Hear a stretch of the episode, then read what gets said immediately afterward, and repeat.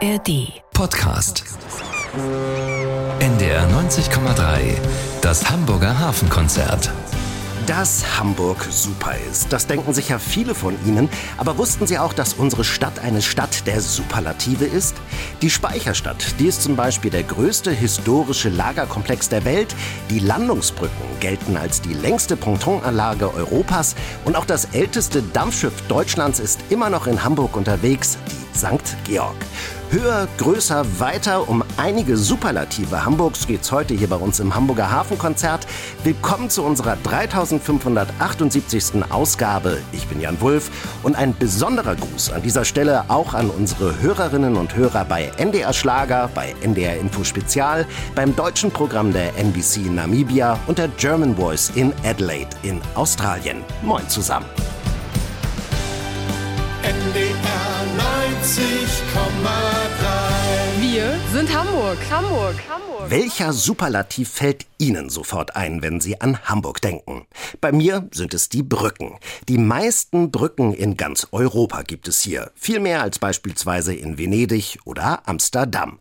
Franziska Storch ist bei uns in der Stadt mal auf Brückenerkundungstour gegangen. Über sieben Brücken. In Hamburg über sieben Brücken zu gehen, das ist relativ schnell gemacht bei so viel Wasser. Die Elbe mit dem Hafen, die Alster mit ihren Fleten, Außenalster und Binnenalster und die Bille. Rund 2500 Brücken gibt es in Hamburg, wobei selbst Brücken für Autobahnschilder dazuzählen. die nächste Ausfahrt, aber auch im Hagenbecks Tierpark oder in Planten und Blumen. Sagt Mario Bäumer vom Museum der Arbeit, der über Hamburgs Brücken eine Ausstellung gemacht hat. Vier Brücken in Hamburg stechen ganz besonders heraus. Die Lombardsbrücke. Ihren Namen hat die Lombardsbrücke vom einst nahegelegenen Lombard, einem Pfandleihhaus, das hier auf den Wallanlagen stand, wo früher die Stadtgrenze verlief.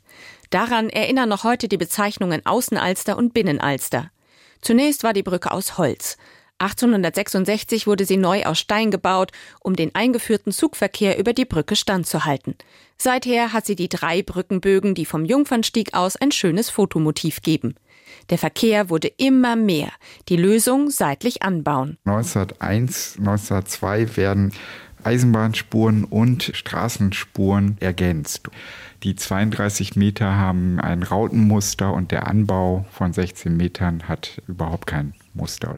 Die Lombardsbrücke, die ja 1953 durch die neue Lombardsbrücke entlastet wurde, die ja 1963 ihren noch heute gültigen Namen Kennedy-Brücke erhält, Sagt Mario Bäumer. Noch heute sind die beiden Brücken ein Verkehrsknotenpunkt. Die letzte Verkehrszählung 2013 ergab 125.000 Autos für beide Brücken zusammen an nur einem Tag. Die Kornhausbrücke. Sie ist eine der drei Brücken, die fertiggestellt wurden zur Einweihung der Speicherstadt 1888 durch Kaiser Wilhelm II. Sie verbindet die Altstadt und die Speicherstadt miteinander. An ihrer Nordseite stehen seit 1903 Christoph Kolumbus und Vasco da Gama aus Stein. Die symbolisieren ursprünglich Hamburgs Verbindung zum internationalen Seehandel. 2021 hat eine Künstlerin aus der Dominikanischen Republik die Skulpturen mit bunten Stoffen verhüllt. Die Aktion war Teil einer Ausstellung mit Kunst im öffentlichen Raum. Auf den Stoffen waren Pflanzenmuster. Der Stoff für Vasco da Gama basiert auf der Rizinuspflanze und diese war Bestandteil eines Zaubertranks bei einem Aufstand der Einwohner Tansanias, die sich gegen die Kolonisatoren um 1500 aufgelehnt haben. Und wie man sich vorstellen kann, hat dieser Zaubertrank nicht gewirkt, so dass die Bevölkerung massenweise getötet wurde. Aber gleichzeitig gilt dieser Moment als Startpunkt für die Befreiung Tansanias von der Kolonialherrschaft. Sagt Ellen Blumstein, Kuratorin der Ausstellung. Hamburg als Tor zur Welt schließt auch die koloniale Vergangenheit mit ein. Die Auseinandersetzung damit hat in den letzten Jahren begonnen. Die Kühlbrandbrücke. Sie ist mit 3,6 Kilometern Deutschlands zweitlängste Brücke. Länger ist nur noch die Hamburger Hochstraße Elbmarsch mit 4,3 Kilometern. Doch diese Golden Gate Bridge Hamburgs ist auch ein Wahrzeichen der Hansestadt. Im Hamburger Film Bandits gibt es eine spektakuläre Szene. Von der Brücke springen vier Frauen auf der Flucht vor der Polizei gut 50 Meter in die Tiefe. Sie sind aus dem Gefängnis ausgebrochen und gründen eine Band. Die in den 70ern geplante Durchfahrtshöhe der Brücke von 51 Meter bei Hochwasser wird bei heutigen Containerschiffen knapp. Die zwei Stützpfeiler, jeder so hoch wie der Michel, halten die Brücke seit 1974. Über die Jahre ist die Brücke immer wieder saniert worden. 2012 verkündete der damalige Bürgermeister Olaf Scholz, ein Abriss und Neubau werde kommen. Seitdem ist die Frage, neue höhere Brücke oder Tunnel. Also die Brücke hat natürlich den Vorteil, sie ist günstiger zu haben, aber sie hat auch nicht so eine hohe Lebensdauer. Also man kann sie nicht so lange erhalten. So ein Tunnel, da sagt man eine Lebensdauer von ungefähr 100 bis 130 Jahren voraus, also deutlich länger. Und man hat weniger Instandhaltungskosten. Auch noch ein Vorteil des Tunnels ist tatsächlich, er ist nicht so witterungsanfällig. Sagt Dietrich Lehmann, unser NDR 90,3 Hafenwirtschaftsexperte. Er kennt die vielen Bauprüfungen aus den letzten gut zehn Jahren. Ein Tunnel würde mindestens 5,3 Milliarden Euro kosten. Das kann Hamburg alleine nicht stemmen. Also doch eine höhere Brücke? Noch sind die Würfel nicht gefallen. Die Räte-Hubbrücke und Räte-Klappbrücke. Die Räte-Hubbrücke wurde 1934 als größte Hubbrücke Europas eröffnet. Sie erschloss den südlichen Hafenbereich mit einer Durchfahrtshöhe von 42 Metern. Aus Altersgründen wurde die Brücke ersetzt. Jörg Kapusta leitet seit 15 Jahren dieses umfangreiche Bauprojekt, den Neubau und parallel den Rückbau. Alles bei laufendem Verkehr auf und unter der Brücke. Auch die Platzbegrenzung ist eine besondere Herausforderung. Die Rete-Hubbrücke, die wir nicht gefährden durften, als wir die neue Klappbrücke gebaut haben. Man muss sich das vorstellen, dass wir in einem Abstand von einem Meter neben der Hubbrücke die riesige Rete-Doppelklappbrücke errichtet haben mit Baugruben 30 Meter breit, 20 Meter tief. Franziska Storch über Hamburg als die Stadt mit den meisten Brücken in Europa. Und wir bleiben gleich im Hafen. Es geht an die St. Pauli Landungsbrücken.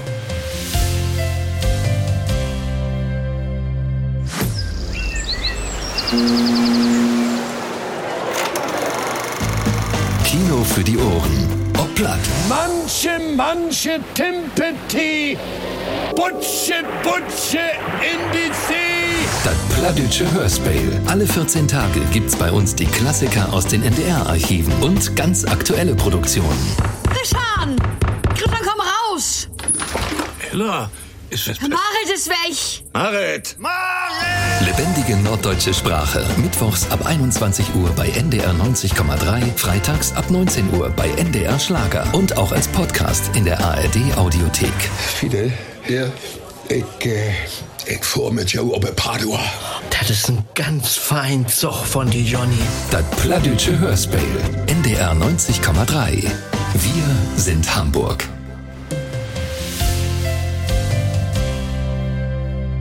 Die meisten Besucherinnen und Besucher, die nach Hamburg kommen, zieht es vor allem an einen Ort, an die St. Pauli Landungsbrücken. Nirgendwo kann man das Anlegen und Abfahren der Fähren und Barkassen so hautnah erleben wie hier. Was viele nicht wissen, die St. Pauli Landungsbrücken, die stehen vorne am Wasser gar nicht mehr an Land, sondern auf einem Ponton. Genauer auf Europas größter schwimmender Pontonanlage. Ein echter Hamburger Hafen Superlativ also und ein guter Grund für unseren Reporter Carsten Sekund, sich das bunte Treiben bei sommerlichem Wetter mal anzuschauen und vielleicht auch, um mal ein bisschen mitzuwackeln auf dem Megaschwimmponton. Hafenrundfahrt hier. Ganz schön beeindruckt wirken die meisten Besucherinnen und Besucher, wenn sie sich den Landungsbrücken nähern. Vorne an die imposante Kalk- und Tuffsteinfassade mit dem markanten Glocken- und Uhrenturm. Dann geht es weiter über eine von zahlreichen Brücken, die das Festland mit dem riesigen Schwimmponton verbinden. Und mancher Tourist fragt sich, wie doll schaukelt oder wackelt es hier eigentlich? Ja, man merkt das schon, wenn die Schiffe hier gegen dotzen. Als die eine Fähre hier gegengefahren ist, haben wir es gemerkt. Ansonsten merkt man das nicht, nein. Ist nicht so schlimm, dass man spucken muss. Kurzum, hier kann man es aushalten, ohne dass einem schwindlig wird, denn der Schiffsanlegeponton hebt und senkt sich mit Ebbe und Flut. Er besteht aus verschiedenen zusammengebauten Kästen, in denen Leichtmetalle, Hölzer und Beton vernietet und verarbeitet wurden und durch Längsträger zusammengehalten werden. Dazu ist er solide verankert. Er ist stabil genug, um täglich Tausende von Menschen darauf zu tragen, aber leicht genug, um trotzdem beinahe wie ein Schokoriegel in Milch auf dem Elbwasser zu schwimmen. Selbst die Menschen, die hier täglich auf dem Anleger arbeiten, weil sie Tickets verkaufen, Getränke servieren oder beim Festmachen der Fähren helfen, merken kaum Bewegung. Ich arbeite seit 23 Jahren hier, ich merke nichts mehr. Es wackelt sehr wenig im Verhältnis dazu, dass das Ganze auf Wasser schwimmt, aber im Grunde kaum merklich. Wer auf Europas größtem schwimmenden Ponton spazieren geht, verliert allerdings schnell mal den Überblick. Denn die Anlage ist ganz schön lang. Zum Glück arbeiten hier nette, hilfsbereite und auskunftsfreudige Menschen wie Petitkin von der Reederei Abicht, der die Pontonanlage bestens kennt. Selbstverständlich. 835 Meter ist die Anlage lang. Von Brücke 1 bis Brücke 10. Naja, ich bin hier zu Hause an den Landungsbrücken. Ich bin hier jeden Tag und die Brücken sind natürlich hier bekannt, aber für viele Gäste ist es ein bisschen schwierig, sich zurechtzufinden. Zehn Brücken ist ein bisschen kompliziert für viele, aber wir wissen ja hier alle Bescheid, alle, die wir hier arbeiten und geben die Gäste entsprechend weiter an die Brücke, wo sie dann hin möchten. Auf Höhe der ersten drei Brücken halten elbseitig die Hafenfähren. Weiter geht es mit den großen Rundfahrtschiffen und dem Helgoland-Katamaran. Kleinere Barkassen nutzen meist die Anlegestellen schräg unter den Verbindungsbrücken zum Festland. Auf dem schwimmenden Ponton gibt es viel Platz zum Bummeln. Daneben stehen Souvenirläden, Ticketcounter und jede Menge Cafés und Bistros, wo man vor allem eines genießen kann. Leckeren Fisch. Max ist das Beste, was es gibt.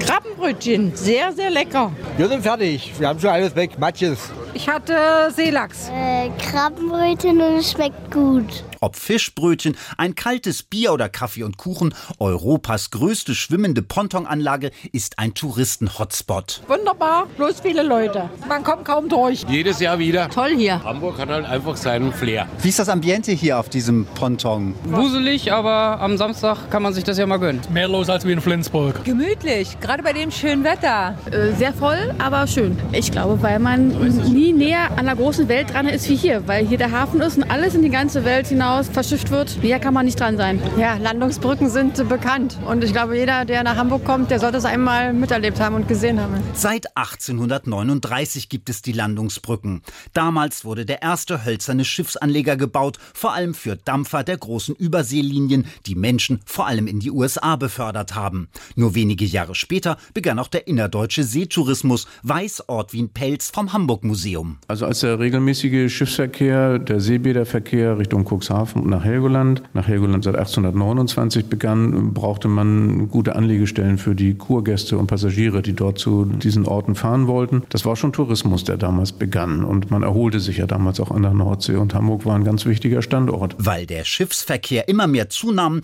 baute man 1907 die Landungsbrücken, wie wir sie architektonisch noch heute kennen. Mit Abfertigungsgebäuden im Stil der damaligen Zeit, neuen Brücken, die sich also der Tide anpassten und eben diesen ganzen modernen Hafenverkehr abwickeln konnten. Im Zweiten Weltkrieg wurde der Anleger zerstört. Der heutige Schwimmponton entstand im Wesentlichen in den Jahren 1953 bis 55. Die Menschen, die hier täglich arbeiten, lieben ihren schwimmenden Ponton. Etwa Hafenrundfahrtsausrufer wie Daniel. Rundfahrt hier die Abfahrt. Rundfahrt, hier die Tickets. Reinste Wahnsinn. Arbeit wie Urlaub, ne? Naja, die ganze Anlage schwimmt auf dem Wasser, was viele gar nicht wissen. Und äh, wenn du das denen erzählst, sind die erstmal baff, ne? Und an den Brücken selbst kannst du immer sehen, wie auch der Wasserstand gerade ist. Muss man einfach mal erlebt haben. So ist das. Und vielleicht ist das ja auch für Sie mal wieder ein Grund, einen kleinen Ausflug an die St. Pauli Landungsbrücken zu machen. Fischbrötchen inklusive. Das Hamburger Hafenkonzert. NDR 90,3. Wir sind Hamburg. Vier Jahre. So lange hat der Bau eines Jahrhundertbauwerks hier bei uns in der Stadt gedauert. Es geht um den St. Pauli-Elbtunnel. Als er 1911 eröffnet wird, gilt er als der erste Tunnel unter einem Fluss in Europa. Und, auch das ist besonders bemerkenswert, er ist bis heute in Betrieb. Dietrich Lehmann erzählt Ihnen die Geschichte des Tunnels, der heute eigentlich nur noch Alter Elbtunnel genannt wird. Es ist eine Kathedrale, die an den Landungsbrücken aufragt, am nördlichen Hafenrand. Wer es nicht weiß, würde darunter bestimmt nicht viel Technik und einen Schacht vermuten, in den man mit einem Aufzug fährt. Aber natürlich kennen Hamburger und Besucher ihren Elbtunnel. Schon ein faszinierendes Ding, wenn man dann sieht, wie alt der ist und wie das denn damals gebaut worden ist, ist das doch schon was Besonderes. Ich habe früher im Hafen gearbeitet, musste mit dem Rad da durch und bis dann diese Fähre kam hier und dann ich mit der Fähre zur Arbeit konnte. Es zieht mich immer wieder her. Jetzt mit meinem Enkelkind gehe ich hierher und zeige ihm das, weil ich immer wieder beeindruckt bin von dem Bau. Ja, weil das einfach so toll von außen aussieht. Rückblick. Anfang des 20. Jahrhunderts gibt es nur die Elbbrücken als feste Möglichkeit, die Elbe zu überqueren. Aber gerade südlich der Elbe boomt die Stadt. Immer mehr Hafenbetriebe und Werften siedeln sich dort an. Die Zahl der Beschäftigten steigt ständig. Eine Lösung muss her, weiß Historiker Jürgen Bönig. Die Zeit, in der der Elbtunnel entstand, war eine, die große Expansionszeit Hamburgs. Also von 1880 bis 1910 hat sich die Einwohnerzahl auf eine Million verdoppelt. Die Stadt hat ab 1888 ist sie richtig Großstadt geworden. Verschiedene Varianten werden diskutiert und wieder verworfen, wie man die Elbe überqueren kann. Eine Drehbrücke zu kompliziert. Entweder müssen Schiffe warten oder diejenigen, die über die Elbe wollen. Eine Hubbrücke zu teuer, weiß Peter Bahnsen, Chef der Hamburgischen Ingenieurkammer. Und was ist mit einer Schwebefähre? Ja, eine Schwebefähre äh, wäre günstiger gewesen, äh, weil ich bei einer Hochbrücke zusätzlich noch die Rampen brauche, um im Grunde genommen rüberzufahren. Äh, auch diese Hochbrücke, sagen wir, fiel flach, weil man nicht genügend Platz, insbesondere hier auf der St. Pauli-Seite hatte, für den Bau der Hochbrücke. Insofern war die Schwebefähre schon eine Alternative. Aber Sie haben natürlich äh, nur immer auch mit Kabinen, wo Sie dann hin und her fahren können und insofern nicht genügend Kapazitäten. Am Ende fällt die Entscheidung für den Tunnel. Aber anders als anderswo gelangt man nicht über eine Rampe in den Untergrund, sondern mit Aufzügen, und zwar um Platz zu sparen. Heute eine weltweit einmalige Konstruktion. Mit dem Bau begonnen wird 1907. Viele hundert Menschen sind daran beteiligt.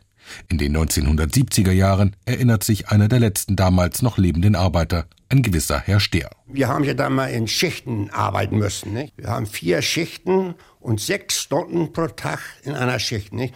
Und die wurde alle Woche wurde die Schicht abgelöst. Und wenn die vier Wochen rum waren, dann hatten wir eine Woche Erholung. Viele Baumethoden, die heute selbstverständlich sind, kommen beim Bau des Elbtunnels zum ersten Mal zum Einsatz. Etwa dass mit Überdruck gearbeitet werden muss beim Tunnelvortrieb, damit das Wasser der Elbe nicht in die Röhre strömt. Erfahrungen gibt es noch nicht allzu viele, nicht wenige Arbeiter leiden deshalb unter der sogenannten Taucherkrankheit, erinnert sich später Arbeiter Stehr. 800 sind es bestimmt gewesen, nicht? Schlimm war es ja, wenn sie erkältet waren. Dann kriegen sie Luft, dann mussten sie die Nase zuhalten. Mhm. Und dann kam der Druck auf, auf das Trommelfell. Und das fing dann an zu knacken.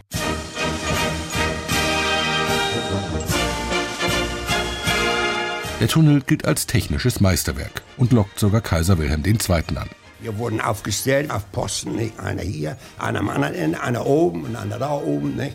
Und ich stand gerade unten am Osttunnel, am Schachtende, wo der Tunnel nur einmündet.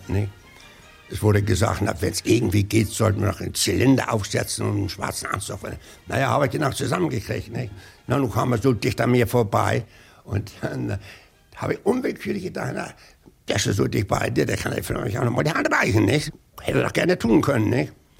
Aber nein, er tat es nicht. Na, habe ich gehört, denn nicht. Viele Jahrzehnte dient der St. Pauli-Elbtunnel Zehntausenden Hafenarbeitern, die nördlich der Elbe wohnen, als kürzester Weg zur Arbeit auf Steinwerder und als kürzester Heimweg. Den Zweiten Weltkrieg übersteht der Tunnel trotz der Bombenangriffe von Briten und Amerikanern. 1950 droht ihm aber das Aus. Die Briten wollen Dock Elbe 17 sprengen, damit dort keine großen Schiffe mehr gebaut werden können. Bürgermeister Max Brauer protestiert. Diese Sprengungen erfolgen nämlich im Rahmen einer Politik der verbrannten Erde.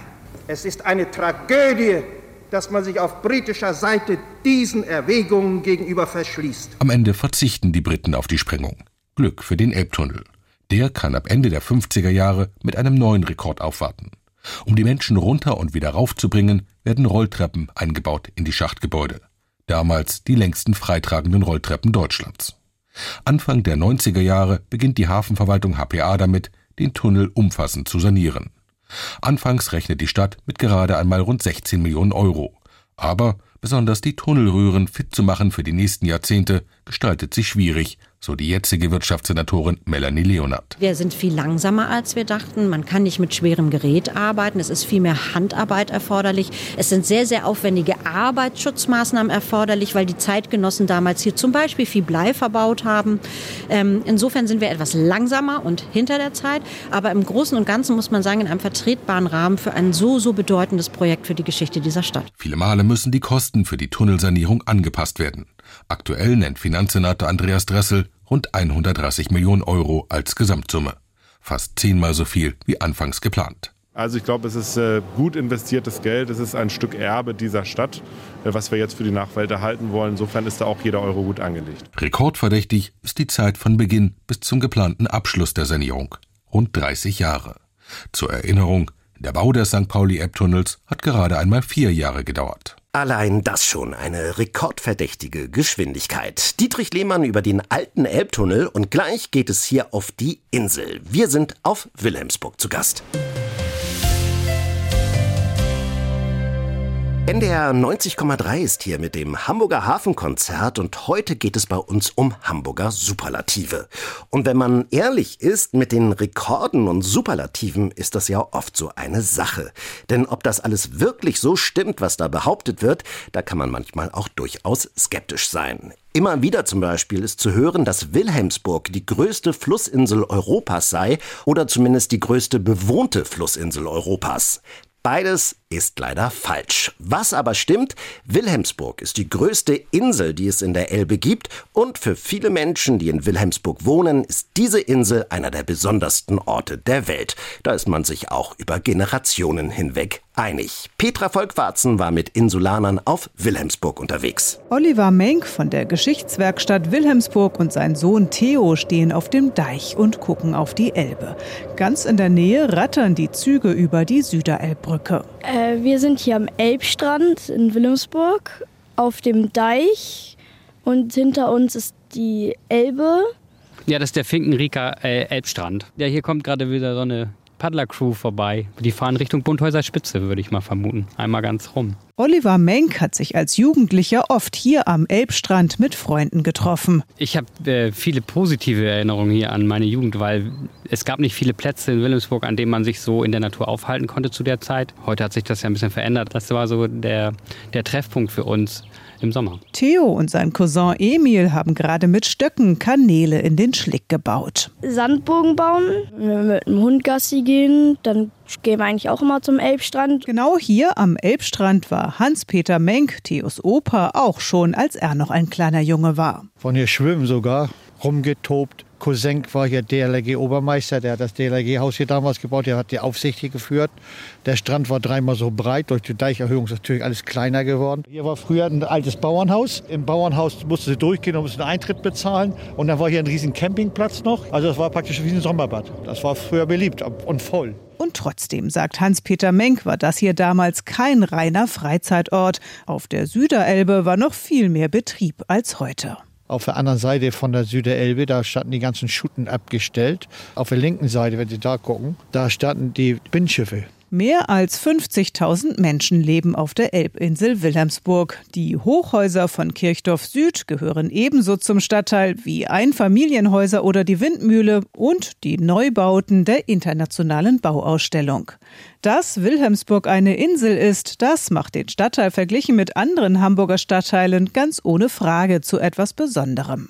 Welcher Rekord nun tatsächlich stimmt, Oliver Menk findet das gar nicht so wichtig. Also für Wilhelmsburger ist das eh die weltschönste, größte Elbinsel aller Zeiten. Also das steht ja außer Frage. Fest steht, ich würde sagen, auf jeden Fall die äh, größte Flussinsel der Elbe. Ja, also ich bin dafür, dass auch die Wilhelmsburger Insel die größte bewohnte Insel ist in Deutschland. Im Wilhelmsburger Osten liegt das Naturschutzgebiet Heukenlock. Der Tideauenwald, in dem die Bäume immer bei Flut im Wasser stehen, ist sowas wie Hamburgs letzter Urwald. Am Heukenlock mag ich eigentlich dieses Natürliche. Also das ist ja das, ähm, eine der letzten Regionen, die wirklich noch so aussehen wie vor mehreren tausend Jahren. Ein Stück weiter am kleinen Leuchtturm an der Bunthäuser Spitze haben die meisten Wilhelmsburger Schulklassen schon mal ein Klassenfoto gemacht. An der Bunthäuser Spitze, da empfinde ich zum Beispiel nimmt man noch am meisten wahr, dass es eine Insel ist. Also weil der Strom so auf einen zukommt und diese Teilung macht in Norder- und Süderelbe. Was Oliver Menk bei aller Begeisterung für seine Insel immer bewusst ist, dass so viele Menschen hier leben können, ist alles andere als selbstverständlich. Ohne Deiche würden wir halt zweimal am Tag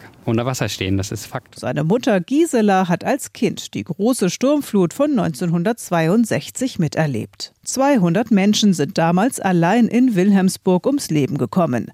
An ihrem Verhältnis zur Elbe, sagt Gisela Menk, hat sich durch die Sturmflut nichts verändert. Nee, hat es eigentlich nicht. Also der Fluss hat mir also immer irgendwie so eine Geborgenheit trotz allem gegeben, auch wenn das so passiert ist. Überhaupt, wo ein Fluss ist, fühle ich mich eigentlich immer sehr zu Hause. Zum Abschluss der Tour zeigt Familie Menk noch den Ort, der ihnen von allen Orten auf der Insel der liebste ist. Die Kleingartensiedlung direkt am Ufer der Donau. Dove Elbe. Das ist eigentlich der schönste Wasserweg für mich in Wilhelmsburg. Also ein äh, unglaublich schönes Gewässer mit tollem Ufersäumen. Und ähm, hier haben wir als Kinder gepaddelt, gebadet.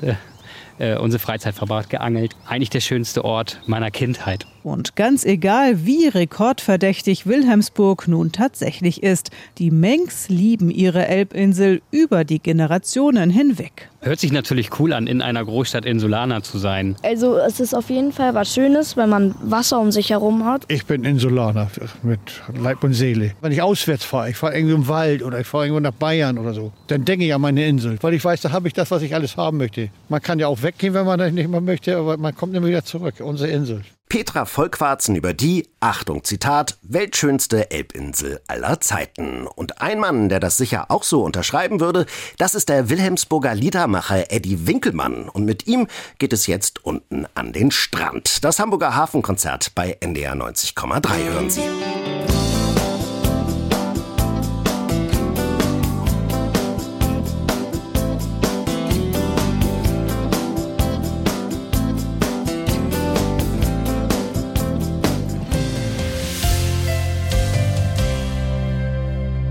Dieses Museum riecht man schon von Weitem. Wo früher schon die Pfeffersäcke über das Fleet geliefert wurden, lädt das Spiceys Gewürzmuseum Besucherinnen und Besucher zum Schnuppern ein und erzählt auf lebendige Art und Weise alles, was man über Gewürze, ihre Geschichte und ihre Verarbeitung wissen muss. Was das ganz Besondere an diesem Museum ist, und da kommt wieder der Superlativ ins Spiel, dieses Museum ist das einzige rein privat geführte Museum der Welt, das sich ausschließlich mit Gewürzen beschäftigt. Mitten in der Speicherstadt befindet sich das Gewürzmuseum und das ist sowas wie der optimale Standort, denn wo sonst sollte man die Geschichte von Pfeffer, Kümmel und Co. erzählen, wenn nicht dort, wo sie lange Zeit aus der ganzen Welt zu uns gekommen sind. Antonia Reif hat sich das Spiceys Gewürzmuseum letztens mal genauer angeschaut. Alte Jutesäcke voller Lorbeer, Senfsaat oder Kümmel verströmen ihren Duft. Riecht man sogar so mit Maske. Viola Firk ist die Museumsinhaberin und greift mit der Hand in die Gewürze. Für den internationalen Gewürzhandel war sie viel in den Ursprungsländern der Aromen unterwegs und kennt die Gewürzmärkte in Ägypten oder Indien, wie es sie heute gar nicht mehr zu sehen gibt. Wir haben eben viele Dinge hier, die es heute nicht mehr gibt. Das fängt schon mit so einem ganz normalen Jutesack an. Jute ist verboten, weil Jute äh, könnte ja fusseln, also gibt es keine Jutesäcke mehr. Und wenn überhaupt, dann nur noch mit einem Polypropylensack innen drin. Also dass es vor der Jute sozusagen geschützt ist, aber eigentlich ist es auch schon nicht mehr üblich. Unter dem Motto Riechen, Schmecken, Anfassen können Gewürze aus aller Welt kennengelernt werden. Schrifttafeln und ein Audioguide, den man über das Smartphone abrufen kann, erzählen von der Herkunft, dem Anbau und der Ernte. In Vitrinen sind sogar Original-Gewürzpflanzen als Exponate ausgestellt. Von einem Präparator extra angefertigt, sieht man ausgewachsene Dill-, Pfeffer- oder Ingwerpflanzen. Da ist nachgebildet, wie die Ingwerpflanze in echt aussehen würde. Aber eben, das ist keine echte, sondern das ist eine getrocknete sozusagen, also aus getrockneten Materialien originalgetreu hergestellt. Die sind sehr teuer, also die kosten bis zu 600 bis 800 Euro pro Pflanze. In dem über 130 Jahre alten Speicher liegen auf 400 Quadratmetern verteilt viele kleine Schätze. Vor der Vitrine mit den Fundstücken zum Beispiel kann man schmunzeln und staunen zugleich. Da sind also wirklich Fundstücke drin, wie sie früher eben teilweise vorgekommen sind, wenn Ware hier in Hamburg eingetroffen ist bei den Gewürzhändlern und gesiebt wurde. Und so liegen hier Patronenhülsen, Fahrradketten, Scheren oder auch ein blauer Plastikdino. Wer dann auch mal in den Ursprungsländern, so wie ich gewesen ist, der kann sich das auch gut vorstellen, wie sowas damals passiert ist. Ja, steht eine Reihe mit Säcken, wird gerade abgefüllt, kommt ein Kind vorbei, schmeißt sein Dino rein, weg ist er. Schwapp ist er unten drin, kein Mensch hat es gemerkt, weg fährt er. Ne? Also kommt dann hier an, zum Beispiel. Unter all den historischen Malwerken und Geräten, die hier auch zu sehen sind und mit denen einst gesiebt und gemahlen wurde, hat Viola Firk eine Lieblingsmaschine. Dieses Stampfwerk, das war zum Kaltvermahlen von Gewürzen. Wenn man kalt vermahlt, dann werden halt die ätherischen Öle nicht so angegriffen, dann bleibt das Aroma besser. Das massive Eisengerät stammt aus einer Hamburger Gewürzmühle. Bis Ende der 90er Jahre wurden in der Lohnmühle Friedrich Heeth mitten in Hamburg-Eilbek für Firmen und Händler die Kräuter gemahlen. Die finde ich also richtig schön. Geschichten wie diese erzählt das Spiceys Gewürzmuseum nun schon seit 30 Jahren. Am Ursprungsort der Gewürzlagerung, mitten in der Speicherstadt, gibt es Historie über Hamburg und die ganze Welt zum Riechen und Anfassen. Antonia Reif war das über das Spiceys Gewürzmuseum in der Speicherstadt, das wohl einzige rein privat geführte Gewürzmuseum der Welt. Und wir bleiben gleich in der Speicherstadt, denn auch die hat ja an sich schon einen großen Hamburger Superlativ vorzuweisen, der größte historische Lagerhauskomplex der Welt. Gleich unser Thema. Sie hören das Hamburger Hafenkonzert bei NDR 90,3 und das sind rund 26 Hektar, über die sich die Hamburger Speicherstadt erstreckt. Das ist der Bereich zwischen Baumwall und dem Oberhafen. Zwischen 1883 und dem Ende der 1920er Jahre wurde an ihr gebaut und heute, da gilt die Speicherstadt als der größte Lagerhauskomplex der Welt. Eine echte Hamburgensie. Petra Volkwarzen und ich sind der Entstehungsgeschichte der Speicherstadt mal nachgegangen und die hängt eng mit der Kaiserzeit, dem deutschen Zollanschlussabkommen und mit der Einrichtung des Hamburger Freihafens zusammen. Es ist ein denkwürdiger Tag und Zehntausende schaulustige Hamburger sind gekommen. Am 29. Oktober 1888 nimmt der gerade einmal vier Monate intronisierte Kaiser Wilhelm II. Kelle und Hammer zur Hand und schreitet zur Tat zum feierlichen Mörtelwurf und Hammerschlag bei der Einweihung des ersten Abschnittes der neuen Hamburger Speicherstadt an der Brucksbrücke. Zur Ehre Gottes zum Besten des Reiches, zu Hamburgs Wohl. Was hier an diesem Tag so feierlich zelebriert wird, ist für Hamburgs Kaufleute schon seit langem ein Politikum, sagt Hamburg-Historiker Ortwin Pelz.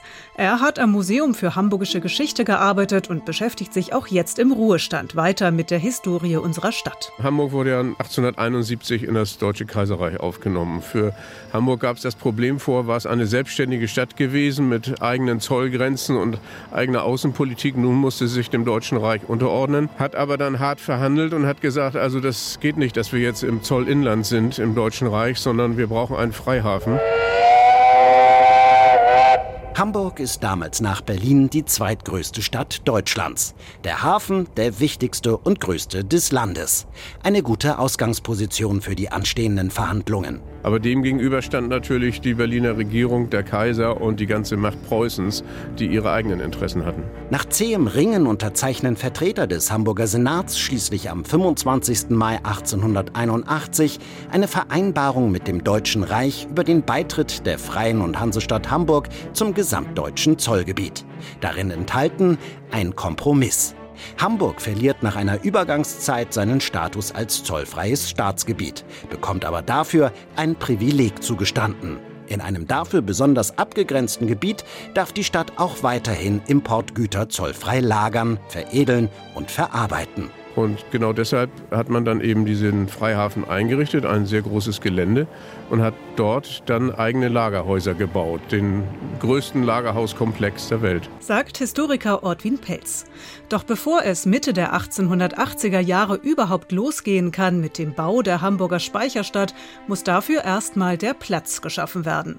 Und das geschieht zu Lasten der Menschen, die dort wohnen. Seit dem 17., und 18. Jahrhundert war hier eine dichte Bebauung auf der Kehrwiederinsel und auf der Wandraminsel. Es lebten hier etwa 20.000 Menschen, ärmere Leute, aber auch Kaufleute und viele Hafenarbeiter und die mussten alle umgesiedelt werden. Das heißt, man wollte ja diese Häuser abreißen. Das ging durch Geldzahlungen an die Vermieter und Hausbesitzer. Es mussten gleichzeitig neuer Wohnraum in Hamburg geschaffen werden, vor allen Dingen im Barmbek und im Eimsbüttel und in Hammerbrook. Und hier auf diesem frei gewordenen Gelände, das auch fotografiert wurde, wo man die Trümmer dann sieht der alten Häuser, wurde dann die heute noch existierende Speicherstadt aufgebaut. Man entscheidet sich ganz in hanseatischer Tradition für den Bau von reich verzierten Gebäuden aus rotem Backstein, gespickt mit architektonischen Details wie runden Ecktürmen, farbigen Ziegeln und im Sonnenlicht funkelnden Glassteinen.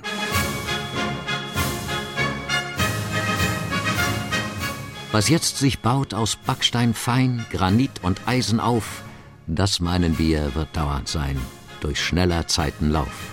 Aus echtem Material, ohne Putz und anderem Flimmer, darum braucht sich kein Mensch, kein Mensch jemals zu kümmern.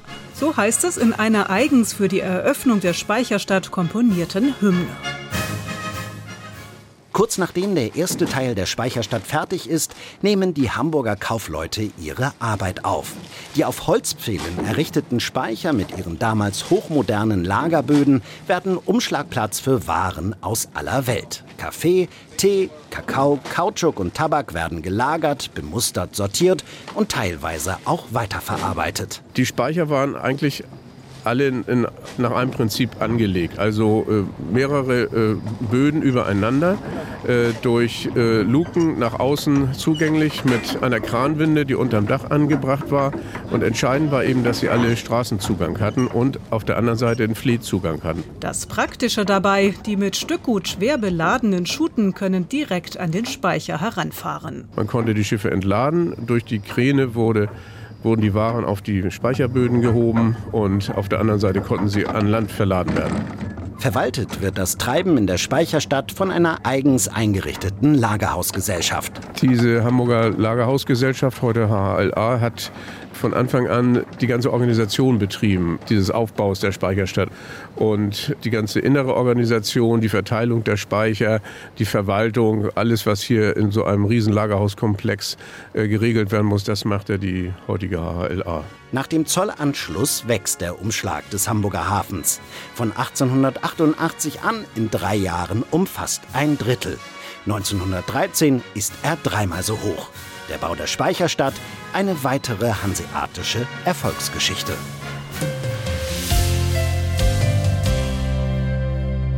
Der Alsterdampfer St. Georg. Der ist das älteste Dampfschiff Deutschlands, das noch regelmäßig in Betrieb ist. Unter der Woche fährt das Schiff dreimal täglich vom Jungfernstieg bis in die Alsterkanäle. An Wochenenden geht sogar noch ein bisschen weiter vom Jungfernstieg bis nach Barmbek zum Museum der Arbeit. Eine Route, die das Schiff fast genauso schon früher gefahren ist. Franziska Storch ist für uns an Bord der St. Georg zu Besuch. Halbe voraus. Halbe voraus. Vom Schiffsführer vorne im Ruderhaus führt ein langes Metallrohr bis in den Maschinenraum. An den Enden je ein Trichter. Darüber sprechen Schiffsführer und Maschinist miteinander. Eine Fahrt auf der St. Georg ist eine tolle Zeitreise. Das finden viele Gäste. Es hat schon Flair, es ist was Besonderes. Auch die alten Schilder, da oben ungeschützte Hutnadeln verboten. Und es ist schön, dass es auch erhalten bleibt. Muss man auch unterstützen. Waren wir uns einig. Der Alsterdampfer St. Georg ist schon fast 150 Jahre alt. Er wurde in Hamburg auf der Reiherstiegwerft gebaut für die Alsterreederei von Heinrich Eduard Justus. Alsterschiffe waren von 1859 bis 1984 ein öffentliches Verkehrsmittel. In Hamburg waren sie so wichtig für den Berufsverkehr wie heute die U-Bahnen. Die heutige St. Georg wurde schon mehrfach umgebaut und sogar umbenannt, erzählt Schiffsführer Matthias Kruse, der das Dampfschiff selbst schon seit gut 30 Jahren fährt. Gebaut worden ist es als Falke 1876. Und mit dem Umbau zum Glattdecker im Jahre 1911 hat man das Schiff umbenannt in Galatea. Und das war irgendwie in den 30er Jahren vielleicht schon etwas zu antiquiert. Insofern hat man dann sich entschlossen, die Dampfer nach Stadtteilen zu benennen. Nach dem Zweiten Weltkrieg war der Dampfer in Berlin im Einsatz und wäre in den 80ern beinahe verschrottet worden. Doch zum 800. Hamburger Hafengeburtstag 1989 wollte die Stadt Berlin das Schiff der Hansestadt schenken. Es war allerdings in einem sehr schlechten Zustand. Und als dann quasi das offizielle Hamburg dankend abgewunken hat, haben wir uns formiert und haben gesagt, naja, mehr als schiefgehen kann es ja nicht. Und dann ergab sich durch die Wiedervereinigung die Möglichkeit, das Schiff in Dresden, auf der Werft in Dresden-Laubegast, zu restaurieren. Die haben ja die Dresdner Raddampferflotte in Betreuung und haben daher auch spezielle Kenntnisse. Der Verein Alster Dampfschifffahrt zahlte die Restaurierung. Nach zwei Jahren im Sommer 1994 war die St. Georg wieder fahrtüchtig und zurück in Hamburg. Eine Heimkehr nach 63 Jahren. Heute sieht das Schiff wieder aus wie in den 30er Jahren und auch die Besatzung kleidet sich wie damals. Dazu gehört auch die Kasse zum Umhängen mit Kurbel zum Drehen. Zwei Mol oder E-Mol? Äh, zwei, bitteschön. Das Herzstück der St. Georg ist die Dampfmaschine. Die stammt von 1922. Im Maschinenraum sind die Kolben frei sichtbar. Sie bewegen sich fast lautlos hoch und runter und treiben so die Kurbelwelle an, die dreht die Schiffsschraube. Der Maschinist regelt die Geschwindigkeit und ob das Schiff vorwärts oder rückwärts fährt. Historische Technik, die groß und klein begeistert. Was uns auch noch bewegt hat, hier wieder herzukommen, beim letzten Besuch war es ganz super mit den Kindern. Die hatten auch die Möglichkeit, den Maschinenraum zu besichtigen. Wenn man noch so eine alte Maschine sieht, die auch noch läuft. Sowas sieht man nicht oft. Hoch und runter laufen die Kolben. Und damit alles wie geschmiert läuft, stehen viele Kännchen bereit. Circa ein Liter Öl pro Tag braucht die Maschine, erklärt Maschinist Daniel Dora. Das Thema Brennstoff berührt Vergangenheit, Gegenwart und Zukunft. Damals schon, als es mit der Dampfschifffahrt auf der Alster losging, historisch original wäre eine Koksfeuerung, Brennanlass oder Glindmeer, hat dadurch fast keine Rauchentwicklung. Der aktuelle Heizkessel wird jedoch mit Heizöl befeuert. Ähnlich wie bei einer Hausheizung. Die macht genauso Wasser heiß. Bei uns vielleicht etwas heißer, im Kessel haben wir dann etwa 180 Grad, natürlich auch unter dem Druck bis 8,5 Bar. Die Herausforderung für die Zukunft ist, historische Technik und Umweltschutz zusammenzubringen. Die Umweltbehörde plant ja ein Gesetz, dass nur emissionsfreie Schiffe auf der Alster fahren dürfen. Wir als Alsterdampfer St. Georg können nicht das Klima retten. Und auf der anderen Seite müssen wir gucken, ob es Lösungen gibt, beispielsweise klimaneutrale Brennstoffe zu feuern. Noch sind solche Brennstoffe um ein Vielfaches teurer. Doch in ein paar Jahren kann das schon ganz anders sein, hofft Matthias Kruse, der als Schiffsführer den Alsterdampfer St. Georg lenkt und als Vereinsvorsitzender auch die Zukunft immer im Blick hat.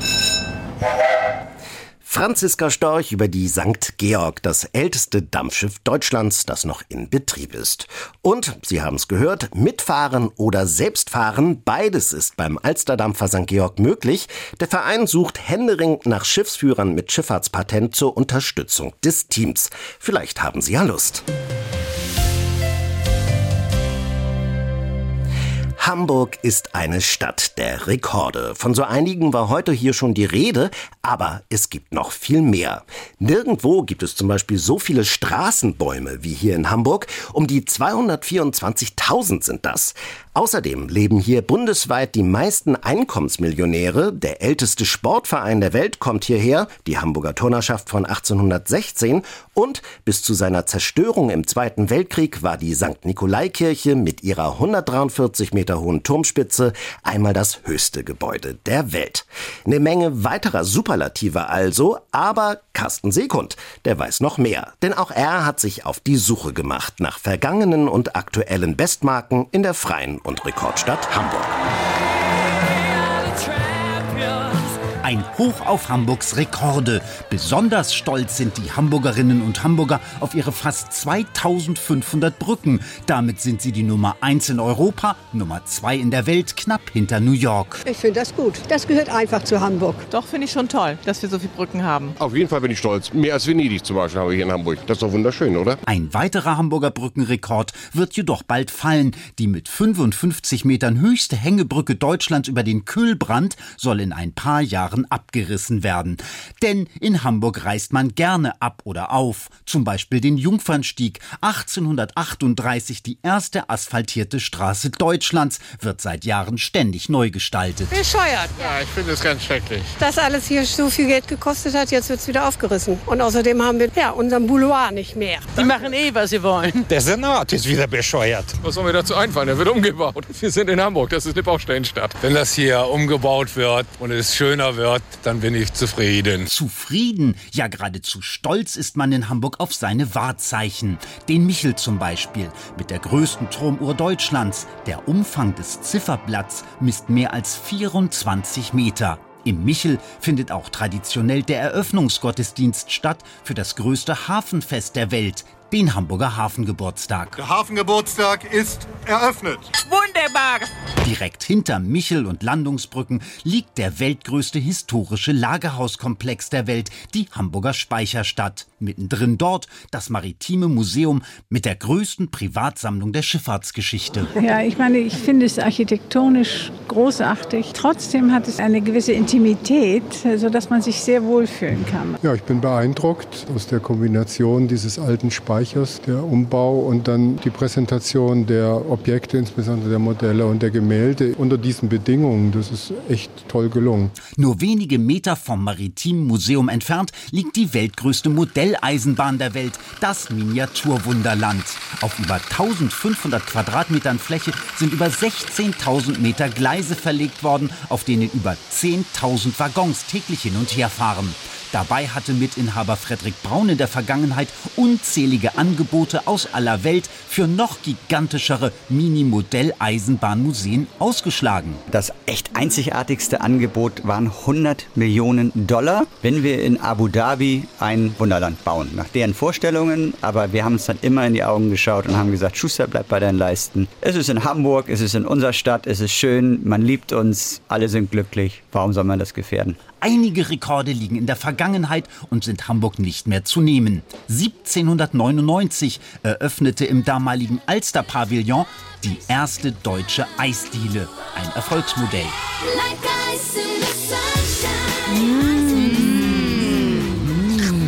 Ich möchte Zitrone und Erdbeer. Mein Favorit ist Creme Orange. Fruchtig, frisch, jeden Tag eine andere Sorte.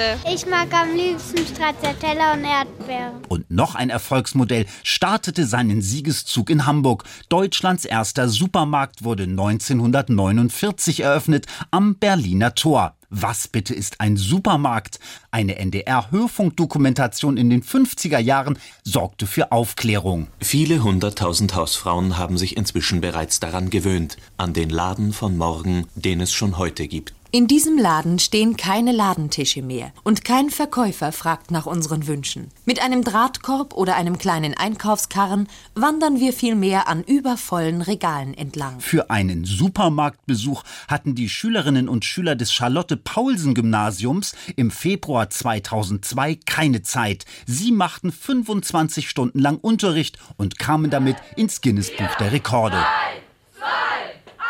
Am Anfang war ich schon ziemlich fertig, aber jetzt, wo ja die ganzen Leute uns applaudieren. Das ist irgendwie großartig. Jetzt hat man da so lange gesessen und jetzt die letzte Stunde war schon ziemlich heftig vom Wachbleiben her. Und jetzt stehen wir hier und es ist einfach super. Genau wie die Macher von NDR 90,3 im Jahre 2004. Zusammen mit Sänger Freddie Quinn und 88.600 singenden Menschen kamen sie mit dem Lied La Paloma in der Rubrik Größtes Chorsingen der Welt ins Guinness Buch der Rekorde, aufgenommen beim Hamburger Hafengeburtstag.